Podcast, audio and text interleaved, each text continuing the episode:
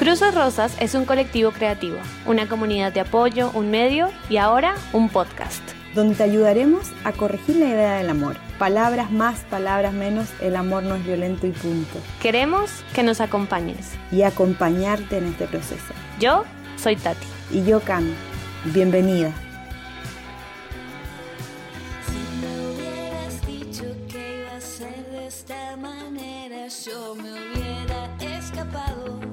De tu sombra la primera vez que las cosas se pusieron algo raras. El que me conoce sabe que odio las segundas oportunidades.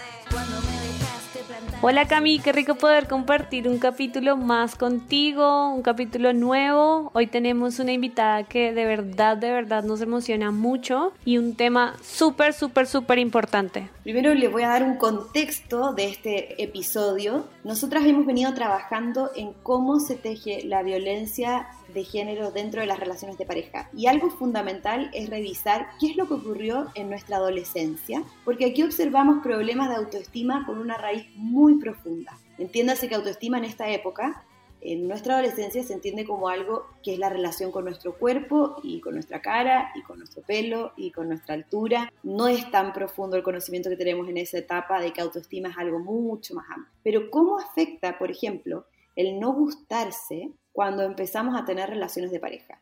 Además, esta idea de que yo no soy lo suficientemente algo para ser cuidada, amada, valorada, etcétera, da acceso a muy malas negociaciones con las primeras parejas con tal de tenerlo, ¿no? Este rechazo que tenemos a hacer la jamás besada, esto de abrazar las migajas, es algo que queremos revisar.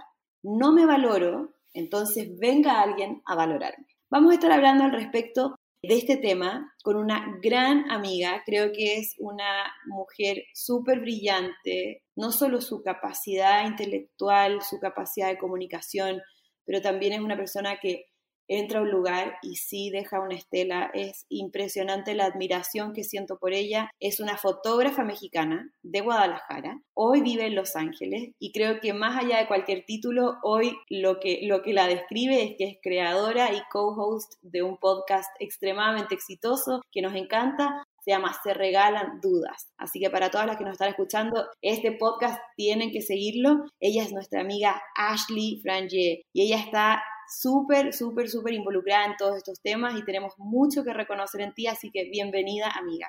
Ay, gracias Cami, qué linda introducción y gracias Tati, encantada de estar aquí con ustedes hablando de un tema que, híjole, creo que define la vida de todos y todas sobre todo. Encantada de contarles un poco lo que ha sido para mí y de lo que he descubierto a lo largo de estos años después de, de tener una adolescencia un poco turbia y sobre todo tener que redefinir lo que ha sido la autoestima y cómo se ve en mí ahora que ya tengo 30 años. Entonces, felices de, estar aquí con ustedes. Me encanta. Mira, generalmente crecemos con una con poca estima hacia nosotras mismas. Eso es algo como bien generalizado, así que ninguna de nosotras tres, ni tú que escuchas, eres un caso aislado si tu adolescencia fue ruda en ese aspecto. Y eso nos ha hecho involucrarnos en relaciones que no nos han dado tan buenos frutos y necesitamos recapacitar. O sea, la invitación es un poco volver atrás, abrazar a esta adolescente que se sintió insegura y que hoy, tal vez 15 años después, sigue teniendo inseguridad. Entonces, ¿cómo era un poco tu relación contigo misma en la adolescencia?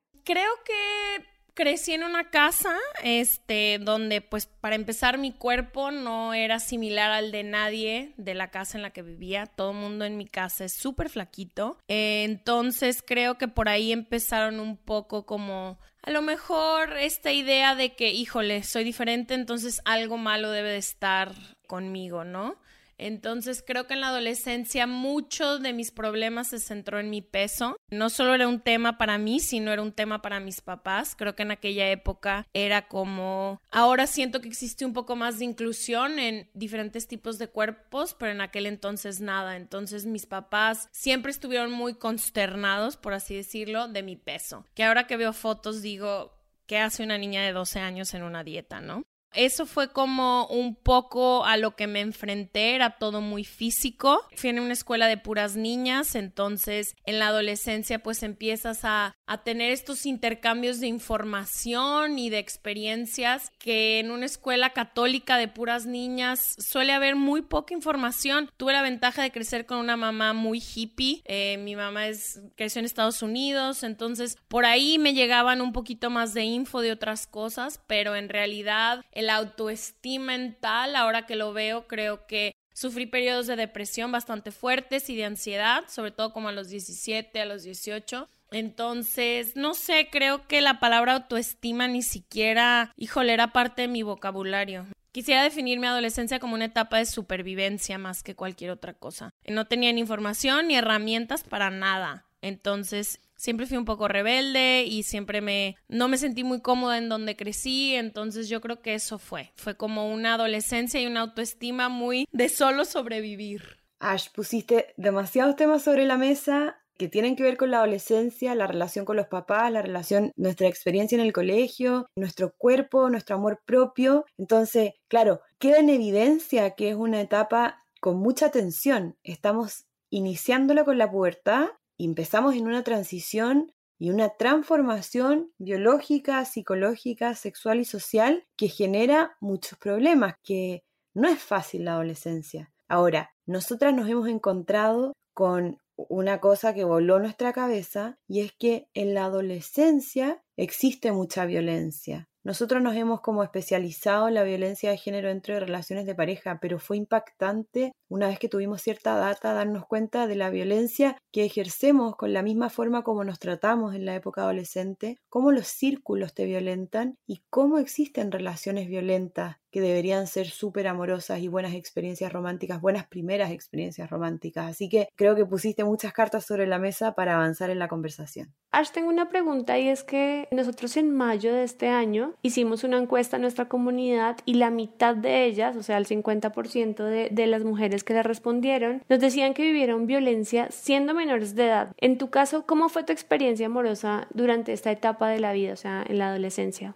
Creo que mi primera relación en la que estuve tenía 16 años con un niño de la ciudad en la que crecí que se llamaba Rodrigo, que la verdad creo que mi autoestima lo que afectó esta relación fue al no pedir ayuda. Yo estaba pasando, como les dije, periodos de depresión bastante fuertes y de ansiedad y traté de ocultarlo muchísimo. Entonces, Afortunadamente, porque sé que no es el caso de muchísimas mujeres, no tuve ningún tipo de violencia física ni verbal, sino que yo me aislé completamente de aprender a pedir ayuda. Y eso fue lo que pasó con mi primer novio. Nunca le conté por lo que estaba pasando. Eh, hubo un divorcio en mi familia, de mis papás, y la, la situación en mi casa no estuvo nada fácil. Y yo me callé completamente, siempre aparentando que todo estaba bien y siempre aislándome de como de pedir ayuda, pero también de mostrarme vulnerable. Tenía esta idea de que tenía que ser súper fuerte porque a lo mejor no era la más bonita de mi clase, ni la más guapa de mi clase, ni nada. Y este, y como quería como compensar un poco eso, ¿no? Como que bueno, si no tienes a la novia más flaca y más guapa, vas a tener a la más alivianada. Entonces siempre me pasé con esta bandera de que todo chill, nada me importa, todo está bien y cuando en realidad pues no, o sea, sí estaba viviendo problemas de salud mental bastante fuertes. Es que justo desde chicas el sistema nos inculca que debemos ser especiales de alguna forma. Tú hablabas de esto de la preocupación de tus papás por el peso, a mí me pasa lo mismo porque mi mamá es nutricionista y en mi casa nunca hubo eh, cereales ricos ni, ni refrescos azucarados, el arroz siempre fue integral porque siempre había una preocupación del cuerpo y eso justo cuando no llegamos a esa métrica tenemos que hacernos fuertes en otra cosa, tenemos que tener otra especialidad. Claro, hay que compensar. Entonces ahí aparecen todas las caretas donde tienes que ser la que le cae bien a la gente, la que más tira chistes. O sea, uno va en el fondo desarrollando cosas que son bien bonitas, pero pero están bien feas porque vienen a pagar una deuda que sentimos que tenemos con el exterior. Entonces, estamos todo el tiempo buscando agradar, que es parte de lo que ocurre en la adolescencia, porque ahí confirmamos nuestro valor, ¿no? Esta idea de que las que son más admiradas son más exitosas. Y esto de depender del reconocimiento externo creo que es algo que tiene su cuna en la adolescencia, en ese lugar donde nos enfrentamos un poco al mundo real y decimos, uh, yo no alcanzo en este molde. ¿Te pasó a ti eso de buscar como reconocimiento afuera? ¿Crees que tiene alguna relación con esta incomodidad en tu casa? Maravillosa y toda, cuando revisamos las familias es solamente como un proceso para sanar y no para juzgar a nadie, pero esto de tus papás preocupados de, tu físico, te llevó un poco a decir, bueno, si en esto no los agrado, no soy el cuerpo que ellos querrían, ¿me tengo que esforzar en otras cosas? Sí, ¿sabes qué? Sobre todo como que eso que dices que empieces a compensar, ¿no? Como que yo no sé exactamente qué edad, pero dije, bueno, no soy la más flaquita de, de mis hermanos ni de mis hermanas y mi mamá es absolutamente bella, es increíble y en algún lado yo me conté esta idea que yo no era así de bella. Entonces para mí compensar siempre fue como, bueno, voy a ser la más inteligente voy a ser la que más lee, la que más idiomas sabe, la que más viaja, la de los sueños más grandes. Y compensaba mucho con esta idea de que, bueno, si a lo mejor no soy la más bonita, sí voy a ser la más inteligente de mi casa. Y es algo que me encanta, amo estudiar y todo, pero después más grande entendí que siempre lo había hecho como desde un lugar de, de como tú dices, de deuda, como si le debiera algo a alguien. Y la verdad me costó mucho trabajo porque soy súper disléxica, pero bueno, yo me esforzaba con todo de ser como la que más sabía de política, en ese entonces no se hablaba de medio ambiente, pero yo ya lo estudiaba y como tratando siempre de ser la más inteligente y mucho esta idea de ser la más buena onda como la amiga de todo mundo, la que le cae bien a todo mundo, la que todo mundo puede pedir ayuda y te la va a dar. Cuando en realidad sí, me encanta tener amigos, me encanta estar disponible para mi gente, pero suelo ser un poco ermitaña y ahora disfruto mucho de mi soledad y de tener un grupo mucho más selecto de amigos. Entonces sí, creo que a todos nos pasa. Para mí fue eso, fue como comparar la belleza de mi mamá y mi hermana y decir, bueno, yo no me veo así en el espejo, entonces voy a ser más inteligente que ellas, que son aparte mujeres inteligentísimas, no tengo por qué hacer eso, pero voy a ser más inteligente que ellas, voy a ser más buena onda y la que siempre está disponible para todo mundo. Y después, la verdad, la cuenta me ha salido súper cara. Decir o hacer algo que ni siquiera soy.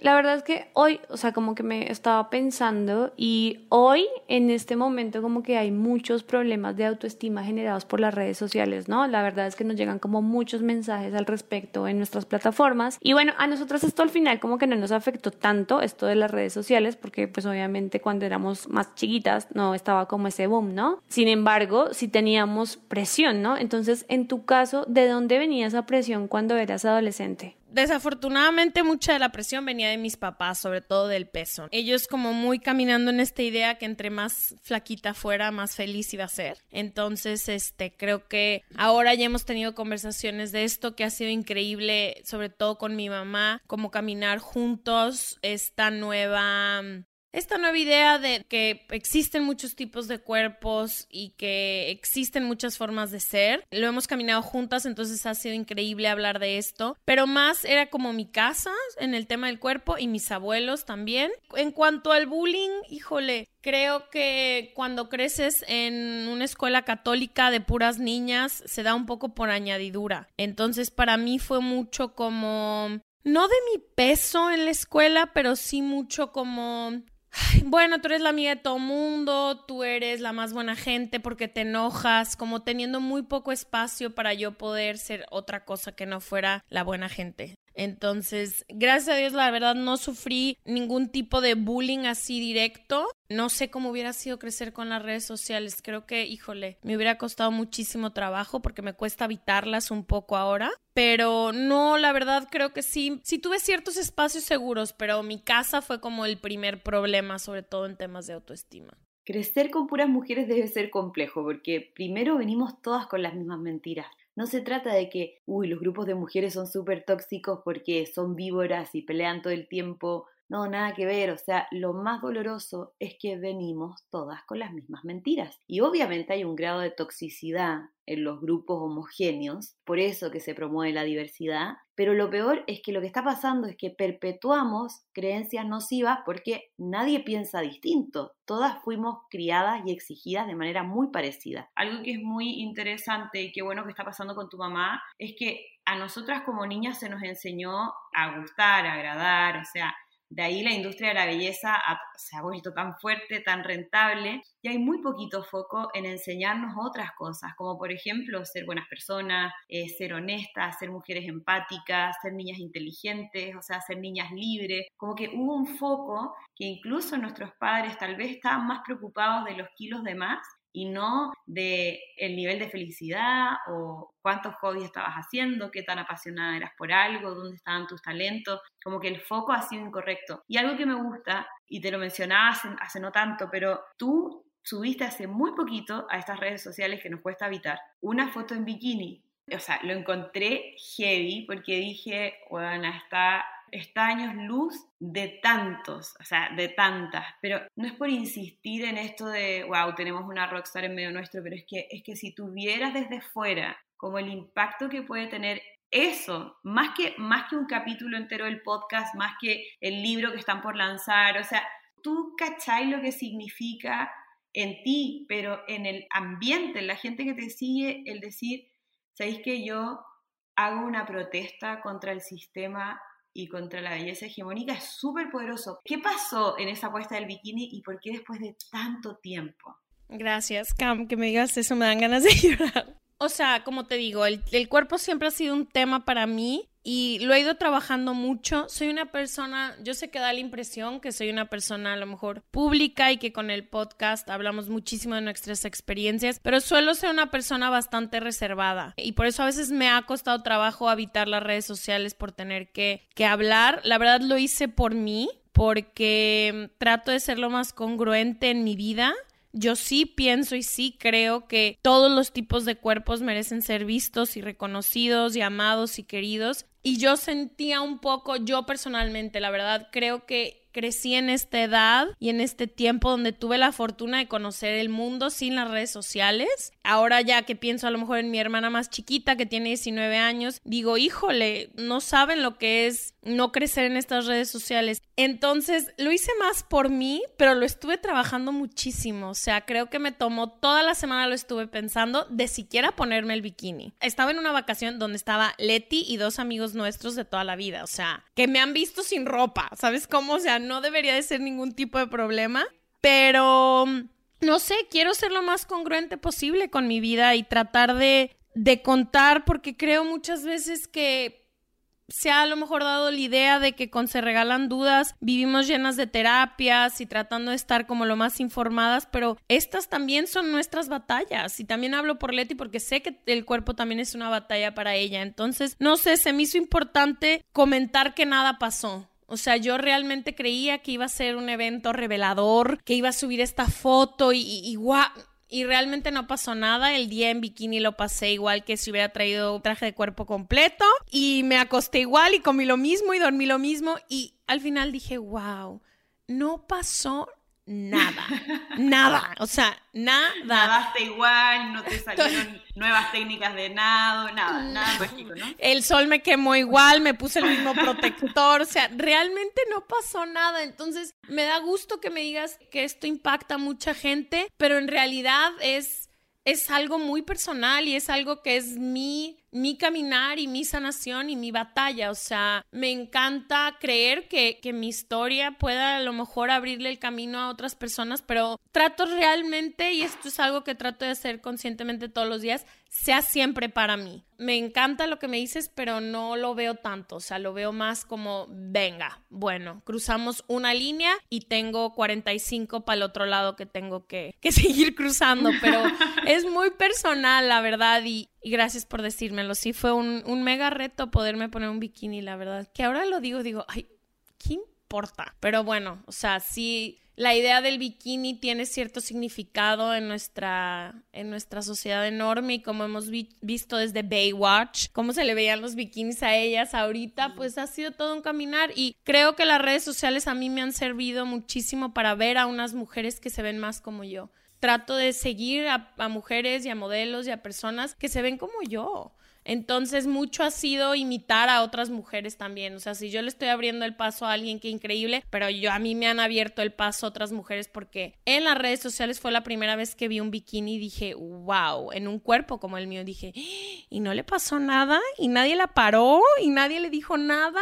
Y fue que no, entonces a lo mejor yo también puedo ser así. Entonces, va más por ahí, va, siempre ha sido más personal el caminar. No le hizo nada a la, a la señorita de Instagram tampoco. Eh, bueno, nosotros ya igual le dimos like porque sí nos gustó mucho esa foto. Ashley, y por ejemplo, en este sistema en el que, como tú lo mencionas, eh, como que siempre hemos estado como con esa presión y se nos enseña que luchamos con nosotras porque según cuenta la leyenda, somos nuestras peores enemigas y también hay como una rivalidad entre mujeres y como que no, no se puede trabajar en conjunto. ¿Te viste en algún punto como tu mayor enemiga? Mm, a lo mejor como tal mayor enemiga no, pero sí mi mayor obstáculo. O sea, cuando pasas este tipo de retos te das cuenta que todo esto solo habita en tu cabeza. Que a la mayoría de las personas creemos que les importa muchísimo, pero no, a los que importan no les importa. Entonces, a lo mejor no mi peor enemiga, pero sí mi mayor obstáculo he sido yo misma y mi mente.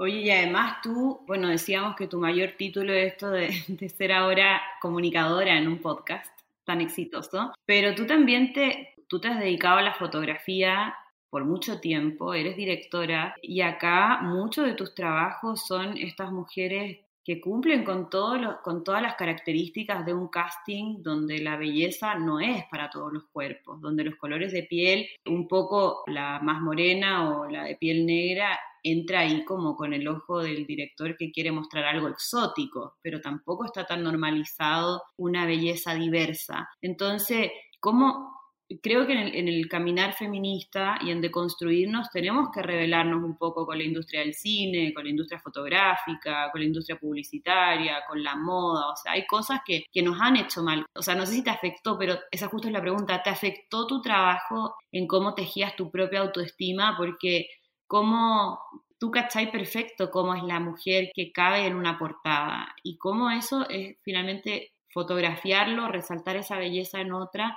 y saber que nosotras no, ninguna de nosotras tres calza ahí y peor aún, tú siempre has tenido un ojo que exalta la belleza de otras mujeres, o sea, es evidente que has aplaudido mucho otras bellezas, pero ¿cómo es eso contigo? ¿Cómo ha sido el proceso de, de aplaudirte a ti? Me encanta porque el primer comercial que hicimos juntas tratamos las dos súper fuerte de rebelarnos contra esta industria. Me acuerdo de los castings que tratábamos que fueran los más diversos y las dos de que no hay más mujeres, busquemos a más mujeres. Entonces, me encanta hablar de este tema contigo, Cam. Creo que ahora que pienso, siempre separé el mundo bastante firme, que ahora creo que fue a lo mejor un error. Como que siempre dije, ellas son las bellas, hasta otras mujeres que a lo mejor no cabrían en el ejemplo perfecto o en el lugar perfecto de una portada, ellas son las bellas y esto no es para mí. Entonces, como que siempre fue esto, pero también he tenido la ventaja de he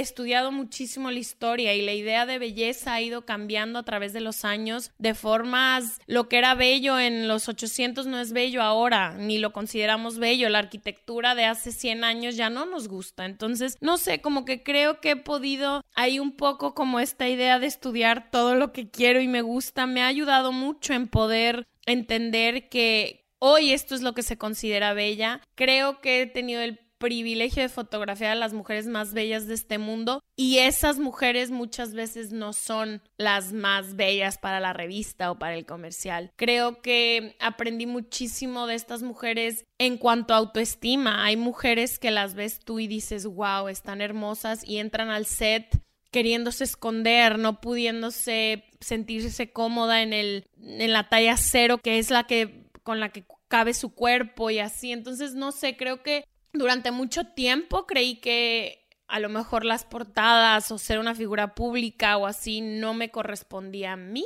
porque no me veía así pero a la vez tuve la ventaja de probar mi teoría erróneamente, porque he fotografiado también a muchas mujeres muy hermosas que no encajan. Creo que he tratado dentro de mi, dentro de lo que yo puedo hacer desde mi trinchera, hacer sentir igual de cómodas a todas las mujeres que he fotografiado y darles, sobre todo muchas veces tienes que luchar con estilistas y, no sé, directores creativos que escogen a lo mejor a cierta modelo porque quieren hacerse los muy modernos y que ahora tenemos inclusión de cuerpos, pero se están quejando todo el tiempo en el set que no le queda algo a la modelo y así. Entonces, no sé, aprendí mucho en, en poner mi pie también y en decir, a ver, o sea, todo el mundo merece el mismo respeto y en mi set no va a pasar esto. Y estas mujeres me han enseñado mucho más de autoestima que las top models del mundo. Pero sí, sí creí que no era para mí. O sea, ahora que me veo a lo mejor en, la portada de una revista o toda, digo, ay Dios mío, neta, no.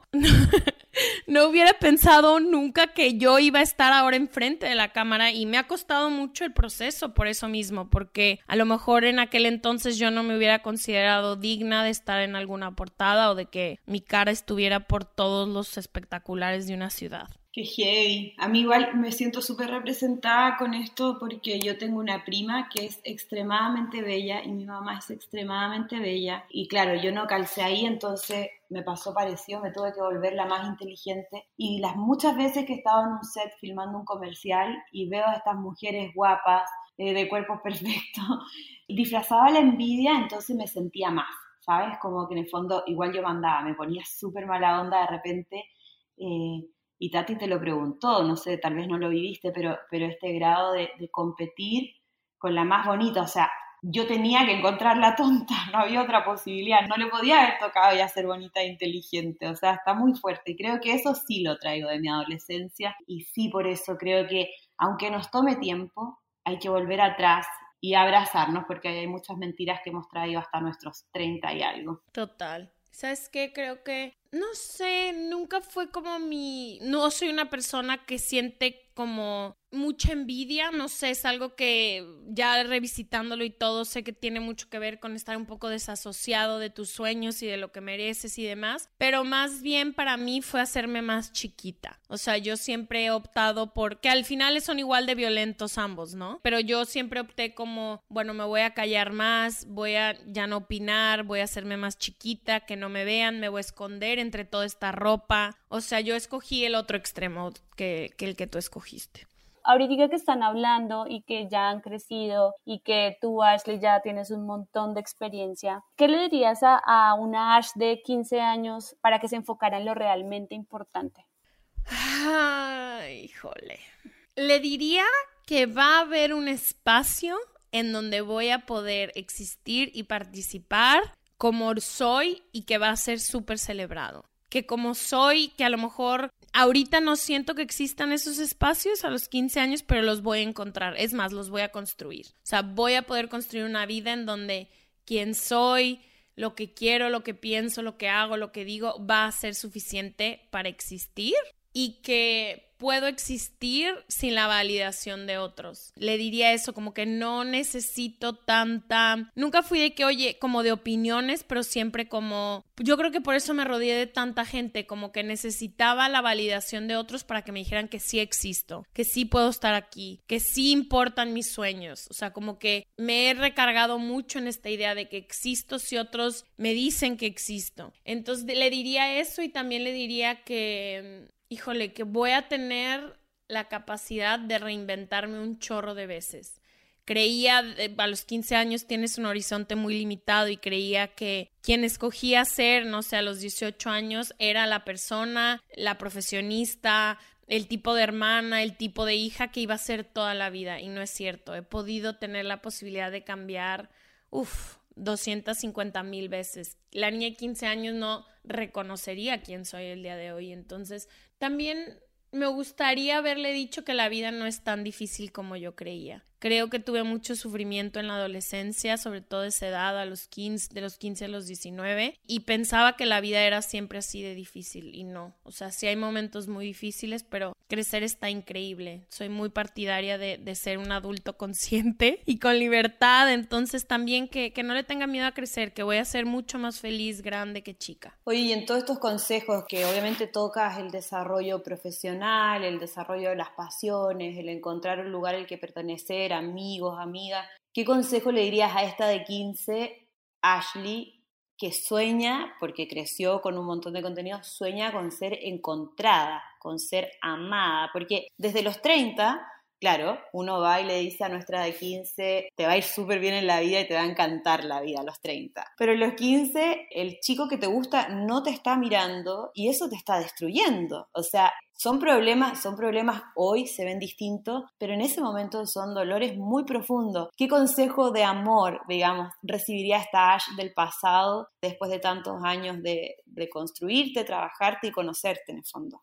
Híjole, que iba a encontrar hombres hermosos a, lo largo de mi vida. He sido súper afortunada en las relaciones de pareja que he tenido. Que no pase tanto tiempo tratando de compensar una belleza que creo que no tengo. Que va a haber hombres que realmente creen que soy la mujer más bella dentro de un cuarto y que me van a enseñar a mí a amarme a mí misma. Porque me encantaría decir aquí que, ay, yo he descubierto el autoestima y el amor propio. La verdad, tuve un novio que me ayudó muchísimo en este caminar. Entonces, no sé, que confiara también en los hombres con los que voy estando, que mucho de, de, las preguntas que estoy buscando van a estar adentro de ellos. O sea, como que creo que he tenido la fortuna de caminar junto a hombres que han ayudado a esa niña de 15 años a sentirse suficiente y no en temas de que solo junto a un hombre puedo ser suficiente, no, pero en temas de que alguien amó mi cuerpo muchísimo antes de que yo pude amarlo. Entonces le diría que tranquila, que todo va a estar bien y que voy a encontrar a hombres bien chidos, que ese menso de 15 años que me hacía llorar. No, que sí voy a encontrar hombres bien, bien padres que me vean en mi totalidad. Y con todo esto que nos estás mencionando, más todas las terapias que has tomado y bueno, todas estas experiencias que, que has tenido, en este momento tú puedes decir que tú esperas que te elijan o vives sabiendo que eres tú la que puedes elegir? Hace unos años te hubiera contestado que quiero que me elijan, como que creo que crecimos con este rollo de que va a llegar un hombre a, a enseñarte todo lo que tú no sabes y a salvarte de este calvario que estás viviendo ya tuve ese hombre, o sea, siento que ya tuve esa relación donde creí que me estaban salvando y al final nadie se salvó, nadie pudo salvar a nadie, todos acabamos peor. Entonces creo ahora que tengo o sea, creo muchísimo en el poder de construir la vida que tú quieras. Y eso incluye también al amor. Creo que nosotros escogemos todas las decisiones que tomamos, tanto de pareja como carrera y demás. Entonces no, no creo, creo que ya pude salir de ese victimismo, porque al final del día esa creencia de que alguien va a venir a salvarte es, es, muy victimaria, ¿no? De, ay, estoy sufriendo, pero va a llegar un hombre y me va a hacer todo lo que yo no puedo. Creo que he trabajado porque Uf, o sea, cómo he sido víctima, 200%, pero creo que ahora a mis 32 años puedo decir que he salido de eso y que las parejas que ahora tengo son de un lugar muchísimo más consciente. Oye, cuando hablamos de autoestima, bueno, primero hay que aclarar que esto es un proceso que ni siquiera es una terapia o un curso, o acá no aplica el por 29,99 te enseño a cómo conocerte a ti misma. Ha sido un proceso largo en todas las mujeres y obviamente hay compañeros en el camino que nos ayudan, compañeros que nos la ponen mucho más difícil y que ahí vemos como todos los dolores que traemos, pero creo que, que el poder amarse a uno mismo es el primer paso para poder amar a otro. Y a veces ese es el consejo adolescente que carecemos, que es el foco en el amor propio. ¿Cómo es tu experiencia con esa relación personal? ¿Te premias, te abrazas, te cuidas, te reconoces? ¿Qué es lo que, cómo lo haces práctico para realmente ser tú tu primera relación importante? Ay, sí, me hubiera encantado que me dijeran eso, ¿no? Que todo lo que andaba buscando por todos lados estaba muchísimo más fácil sentarme en el sillón y verlo para adentro. Creo que mi camino de amor propio, para empezar, es eterno y creo que lo tenemos que hacer hasta el último día de nuestras vidas, sobre todo mujeres y hombres que crecieron como yo con esta idea de que no somos suficientes, de que no merecemos tal y tal cosa, tenemos que hacer un daily check-up con nuestro amor propio todo el tiempo. A lo mejor el viaje de amor propio al mío se ve un poco diferente al de alguien más. El mío ha sido poner límites súper firmes sobre todo lo que para mí no es aceptable. Como te digo, tuve esta, me defendí en máscaras de todo lo, soy la más buena gente, en todo te ayudo, todo el tiempo te contesto el teléfono y ahora he marcado estos límites de cuándo puedo contesto el teléfono, cuándo termine de hacer todo lo que quiero hacer, puedo contestar el teléfono o no, no puedes opinar de esta parte de mi vida, lo siento, no me importa tu opinión o si la quiero pero no te estoy contando para que me, o sea, como que he tenido que ser muy firme en los límites. Ese es un camino enorme para el amor propio, para mí al menos. Otro ha sido aprender a decir que no. Sufro de este mal que muchísimas mujeres en, Latinoamérica sufren es, sí, sí, claro que sí, claro que sí, a todos sí, a todos sí. Y ahora, antes de tomar una decisión, tengo que frenarme. Si quiero decir que sí o no quiero decir, o quiero decir que no. Entonces, eso creo que para mí el amor propio también ha tenido que ver muchísimo con no contar lo que no quiero a lo mejor o no enseñarle a todo mundo lo que lo que todo mundo quiere, pero yo no quiero enseñar. Brené Brown, que es una señorona que amo, que es una científica que estudia la vergüenza, ella dice que no todo mundo merece saber tu verdad. Entonces creo que he aprendido mucho de eso, decir, ah, bueno, no tengo que ir por todos lados diciendo, oigan, ya cambié, oigan, ya cambié, oigan, ya pienso esto, sino que puedo quedármelo para mí y puede existir. Entonces creo que el viaje del amor propio para mí ha sido está un poquito más alejado del cuerpo y a lo mejor más alejado de ponte una mascarilla y siéntate. No, o sea, para mí ha sido rudo decir si no pongo límites no me estoy amando a mí misma porque existen en mi vida otros antes de que yo pueda existir. Entonces, para mí ha sido, híjole, súper rudo y de hecho ahorita estoy en una situación donde no he aprendido a poner límites, no he podido decir que no y me está costando mucho trabajo y es otra vez como decir, fuck, no estoy aprendiendo la lección otra vez de aprender a poner límites, de decir no. Entonces creo que para mí el viaje del amor propio toda la vida se verá con ponerme atención a mí, con voltearme a ver a mí, con atender mis necesidades. Ese al menos para mí ha sido el caminar. Y está heavy el tema que cuando nos ponemos nosotras como a hablar, a ser voceras de un tema que no tenemos del todo resuelto, me pasó el otro día que me invitaron a una charla de puras mujeres, o sea, era el tema Woman Empowerment, pero así ya tatuado en la frente, todo lo que decíamos, y me toman una foto y la suben story y yo me siento, pero... Ah, yo dije, me cagaron, me cagaron cómo subieron esa foto. O sea, y empecé a decir, puta, hablo de una deconstrucción y de un empoderamiento que para adentro, ay, cómo me falla, cómo vuelvo a lo mismo, cómo cada relación parece que me cuestiona lo mismo. O sea, creo que hay algo que, que siempre es un obstáculo y, y hay buenos libros, buena literatura que, que un poco impulsa a decir, no, no somos la feminista perfecta, estamos en una deconstrucción, en un proceso y nos vamos a encontrar fallando full en cosas que predicamos full también. Pero está bueno esto de ser honesto y decir, mira, en esto que tú lo tienes súper claro, el tema de decir que no y poner límites, va a ser tu mayor batalla y va a haber obviamente derrotas. O sea, ahí está el tema de tener que el amor propio es un amor que abraza nuestras dificultades, abraza nuestras diferencias, pero también abraza nuestro proceso. Esa sobreexigencia, cuando el amor propio se lleva algo muy pop, muy comercial, se vuelven lindas frases compartidas en redes sociales. You're amazing, no sé, cosas que muy bonitas, unas tipografías muy bonitas y todo muy bonito. Pero a ver, hacia adentro también es aceptar el amor propio, es decir, esto está pasando en mi vida. Y, justo Brené Brown habla de, la vulnerabilidad, eso es clave.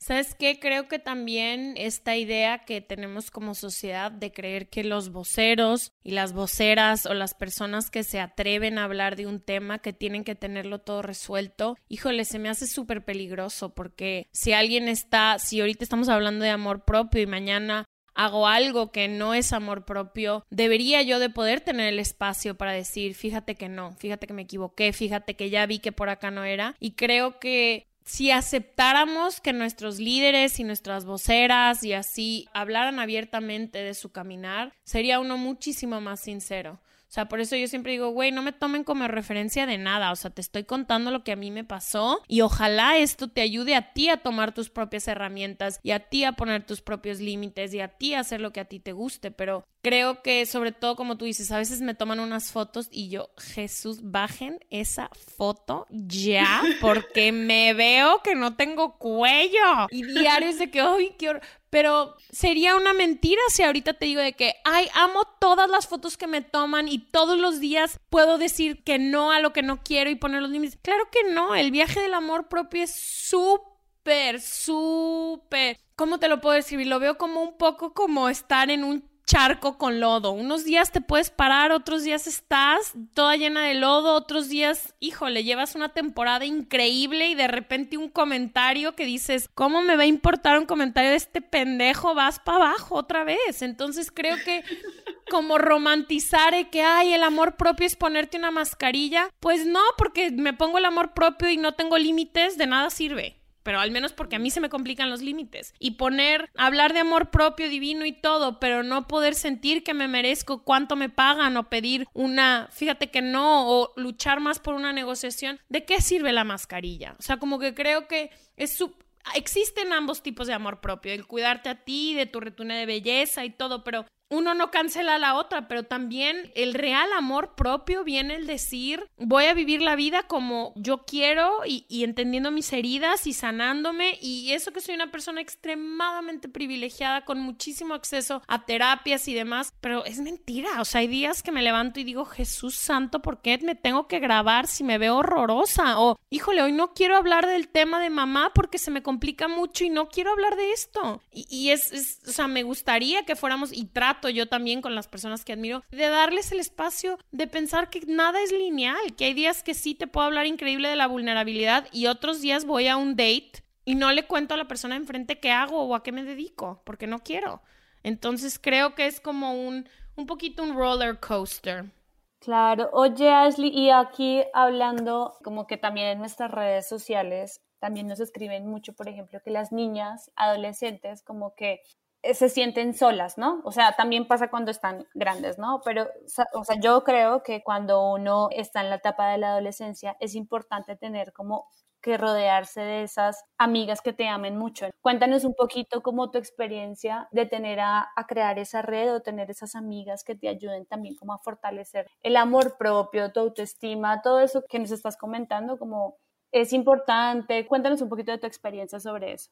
Realmente creo que somos de quienes nos rodeamos. O sea, realmente creo que si estás en un ambiente que todo el día habla, en lugar de del cuerpo, habla de sueños o habla de justicia social o habla del medio ambiente o habla de feminismo, te inclinarás más hacia esos temas. Si vives adentro de un grupo de amigas donde todo el día hablan de novios y cuerpos, que no tienen nada de malo, pero si esos son los temas que eligen todos los días, pues te conviertes en eso. Eso estás hablando todos los días, eso es lo que estás buscando, eso es lo que estás atrayendo. Para mí ha sido fundamental, me he rodeado de mujeres hermosísimas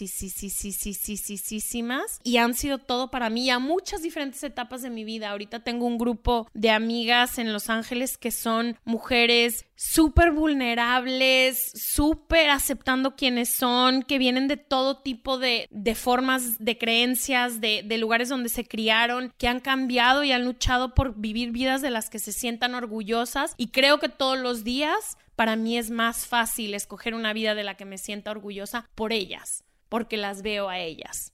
Y obviamente mi grupo también incluye a muchos hombres que son así, que, que son hombres que, que entienden de feminismo, que están entendiendo cuál es la lucha que estamos tratando nosotras de, de, de tener, que saben sobre temas, que entienden la desigualdad y todo esto. Y creo que estos grupos de amigos solo me han hecho a mí el camino más fácil, porque no sé, es mucho más rico y a veces también muchísimo más fácil recargarte en alguien que, que, está en tu mismo caminar o que ya pasó por tu mismo caminar o te puede ver o te puede entender. Entonces creo realmente que, que nuestro mundo cercano es realmente nuestro, como vemos el mundo más grande. Entonces si te juntas con gente que que todo el día habla de temas trillados, que todo el día cree ciertas cosas, acabas tú creyéndotelo. O sea, es básico e importantísimo rodearte de gente que te haga no te haga, porque nadie nos hace nada, pero que en ellos puedas ver algo en lo que tú te quieras convertir. Entonces, tenemos claro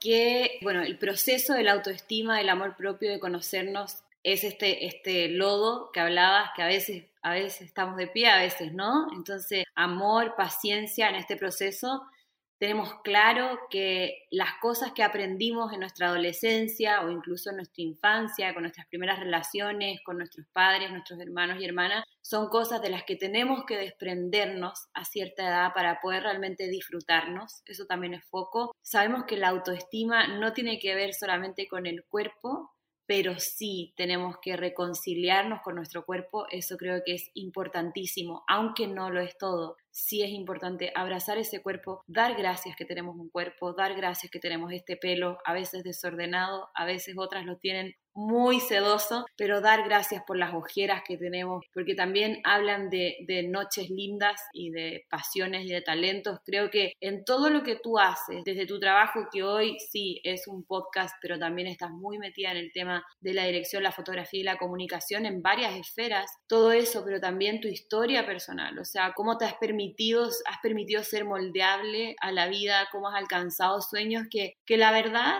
yo que te conocí antes de que tomaras esta increíble decisión de empezar un podcast, que de hecho ha animado a muchas otras a hacer sus propios podcasts, creo que estás en un punto donde lo que estás viviendo fue inimaginable para ti. Y creo que eso es parte de, de, una interesante lección. La vida sobrepasa nuestras expectativas. Y hay que avanzar y por eso hay que dejar atrás la adolescencia. Me gustaría como que pudieras cerrar tú. Sé que lo que tienes para entregar es muy valioso y tenemos una comunidad que la verdad lo que necesita es creer que hay algo afuera de las relaciones de pareja que no lo es todo, y enfocarse en cumplir sueños porque al final ahí hay mucha satisfacción. Entonces cuando nosotras estamos plenas y yo siento que con Tati tengo este proyecto y que en el trabajo también estoy apasionada y que tengo mi emprendimiento, entonces puedo conectar con un hombre sintiendo que me va a complementar y no que tiene que venir a resolverme todas las cosas que no he hecho. Entonces, tal vez que te enfocaras ahí un poquito para que pudiéramos compartir desde tu experiencia cómo es esto de tener diversificada tu vida y no solo en un hombre. Creo que mm,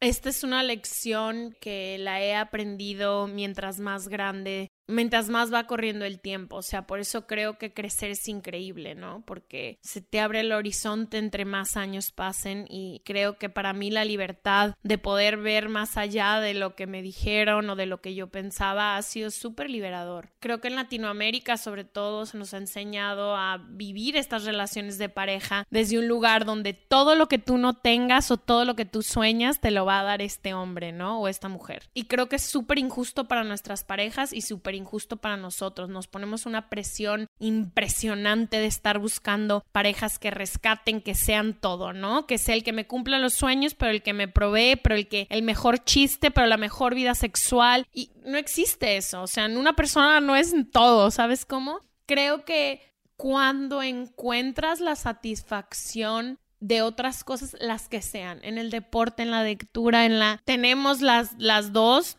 las tres, me atrevo a decir, carreras que nos fascinan y tenemos esa fortuna, no todo mundo se siente con este propósito tan grande en nuestra, en su carrera o en su trabajo todos los días, pero creo que cuando tú vives una vida en donde no todo está puesto en ningún lado, cuando es una vida 360 e integras todo, es una vida que la cual puedes llevarla y a mí me llevó a tener este podcast que ni siquiera me lo imaginaba, o sea, no podía estar en mi horizonte, no lo... si tú me hubieras contado cuando te conocí que esto iba a pasar, me hubiera reído encima de ti de que de qué hablas, o sea, claro que no, pero creo que mucho ha sido eso, ha sido no tener miedo a a poner toda mi energía en otros lugares, en otros lugares que he tenido la fortuna, te digo, de tener parejas divinas, pero creo que eso también ha sido un reflejo de, de que he andado por tantos lados siguiendo tantos sueños de tantas cosas. Creo que cuando persigues tus sueños, si llegas a alcanzarlos, porque muchas veces no se llega a alcanzar, en el camino te encuentras cosas increíbles, estas comunidades de las que hablamos, estos trabajos, estos sentidos, estos lemas, estas, no sé, como que creo que cuando pones toda tu atención en ti y en crear esta vida de la que digo que yo hoy me puedo decir que me siento muy orgullosa, ahí surge todo lo que realmente tu alma anhela, porque a veces creo que nos dicen de que, híjole, solo con la pareja vas a ser feliz y luego tenemos la pareja y no somos felices. Y luego tenemos la pareja y, ay, es que me hubiera gustado haber podido... No, entonces creo que cuando, cuando sigues estos sueños y, y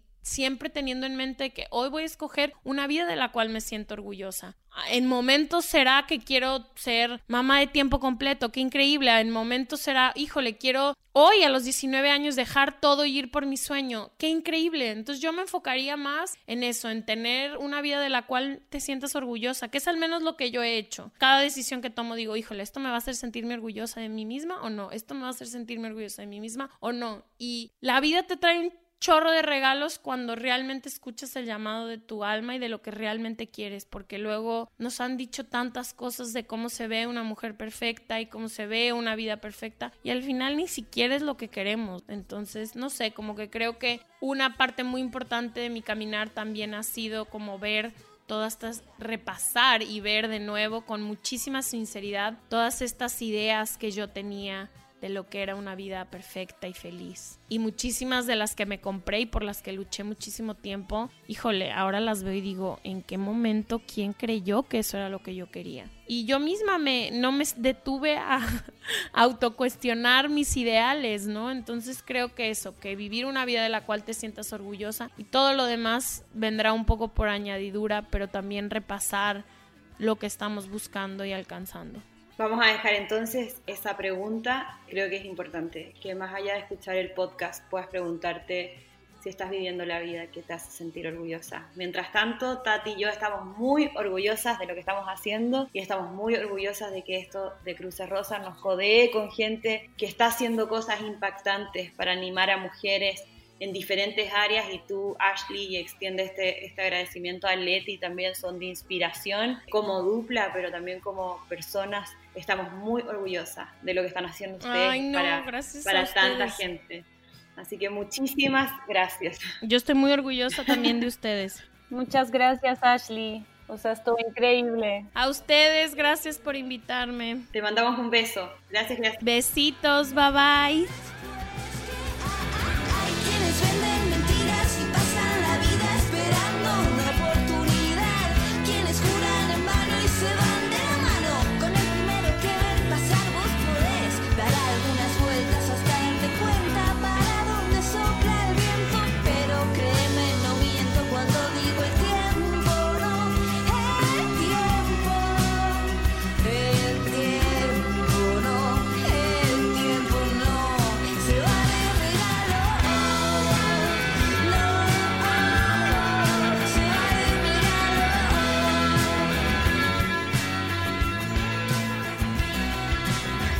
Este capítulo te abrió los ojos y necesitas ayuda, escríbenos. Encuéntranos en nuestras redes como arroba crucesxrosas, por correo en ayuda arroba crucesxrosas.org o en nuestro sitio crucesxrosas.org. Un abrazo, nos escuchamos en el próximo episodio.